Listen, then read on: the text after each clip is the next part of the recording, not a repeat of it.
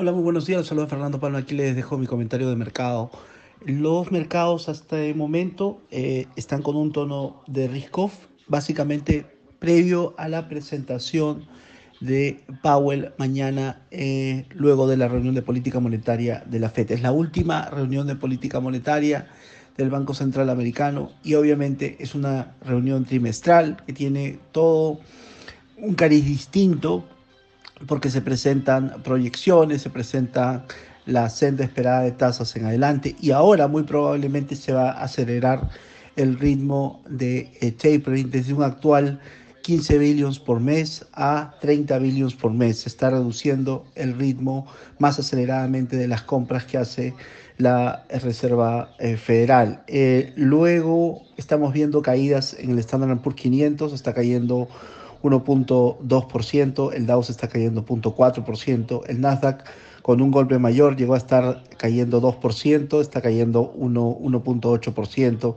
También estamos viendo una leve, marginal elevación en las tasas americanas, la tasa del 10 subiendo dos básicos, la tasa eh, del tramo medio, el tramo 7, 5 años también subiendo, pero la, verdad, eh, bien acotado, eh, asumiendo que estamos viendo una tasa del Tesoro americano en el orden del 1,44, 1,46, cuando se espera una tasa, las casas macroamericanas están esperando una tasa de 2% para el cierre del 2022.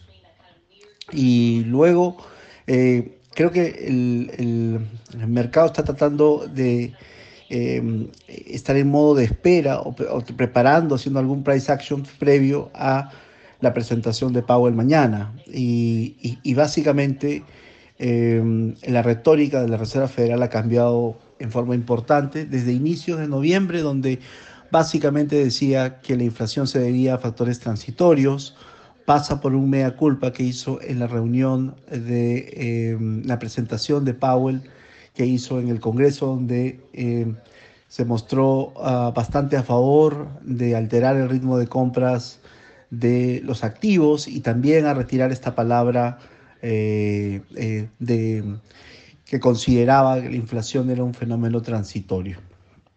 Y es importante darle una vuelta de en qué momento se encuentra eh, la economía americana y también cómo podría esto representar el curso de acción de la Fed. Usualmente, luego de una contracción económica, una recesión, que es lo que tuvimos eh, debido a la pandemia el 2020. Tendría que venir un, un proceso que se llama recuperación inicial. Eh, usualmente en este proceso las tasas de corto se mantienen bajas, las tasas del tramo medio y largo de la curva también se mantienen bajas.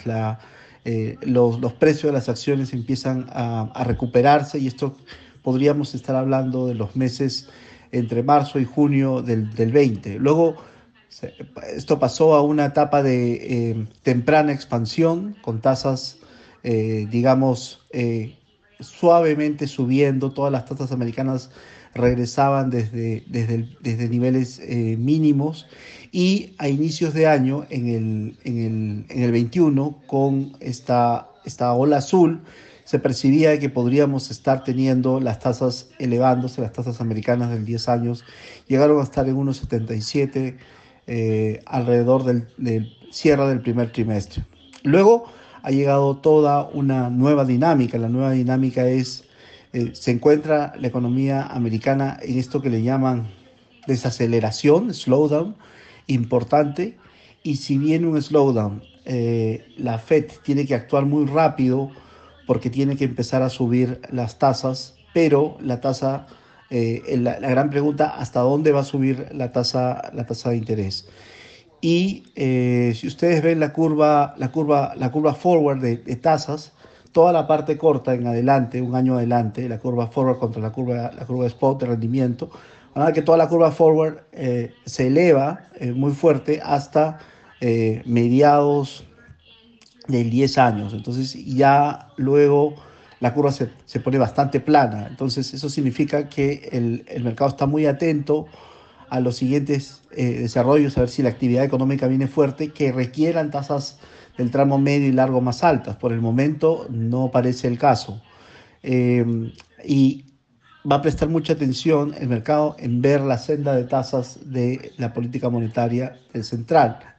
Entonces, eh, cuando la, la, Fed tuvo una reunión en, septiembre pasado, tenían media subida de tasa en el 22, tres subidas en el 23 y tres subidas en el 24, dejando la tasa en 1,75, cuando la tasa de largo plazo es 2,5.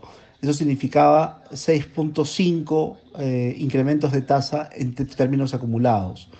Eh, lo que está esperando el mercado hoy día es más un tono de esperar nueve subidas de tasa en acumulado, es decir, 2 el 22, probablemente 3 el 23 y 4 el 24.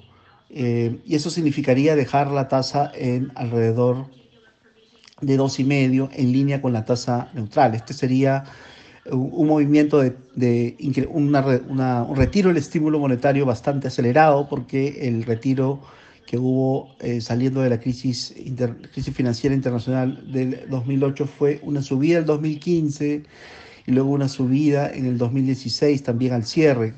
Es, una, es unas subidas bastante espaciadas. Estas subidas son de alguna forma más rápidas obviamente menos aceleradas de lo que fueron las subidas entre el 2004, junio de 2004 y junio del 2006, donde subía en cada reunión de política monetaria.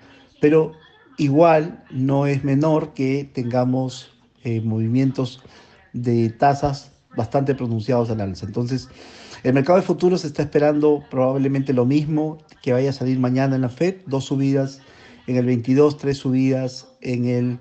Eh, en el 23. Esos son cinco subidas en total, dejaría la tasa entre 1,5 o 1,75 para el fines del 23 y 24.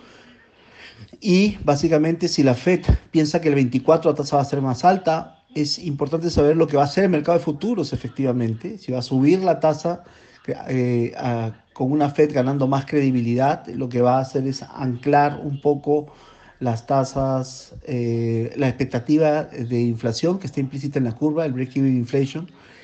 Si va a anclar esa curva, entonces va a necesitar de convencer un poco la Fed mañana, o sea, tendría que salir con expectativas de inflación bastante un poco más altas, eh, la actividad económica eh, creciendo en ritmo por encima del potencial y eh, esto es básicamente parte de la duda. Difícil el comunicado de mañana que salga en un tono dovish por debajo de lo que espera el mercado. Si es que en algún momento tenemos que la Reserva Federal manda subidas de tasa en, la encuesta, de los, en el denominado dot plot, y esa senda es bastante más amigable de la que el mercado está esperando, es decir, Em, sale, digamos, pasa de seis y medio a, digamos, siete subidas en acumulado o ocho subidas en acumulado, el mercado está esperando nueve. Entonces es posible de que el mercado tenga un respiro, es decir, la renta variable vuelva a recuperarse de las caídas que hemos tenido en estas primeras, en, estas, en estos últimos días. Eh, las y las, el, la compra de dólar tengan un, una para. Entonces, el mercado está muy atento a lo que va a hacer la Fed mañana. Eh, creo que es el evento más importante y probablemente va a dejar en lo que el tono del, del, comunicado eh, eh, mañana, mañana miércoles a la una de la tarde va a probablemente ser el factor que va a pesar sobre en las últimas dos semanas del año y que duda cabe es cómo empieza también hacia 2022. Eso es todo por mi parte, que les vaya bien, un gran saludo.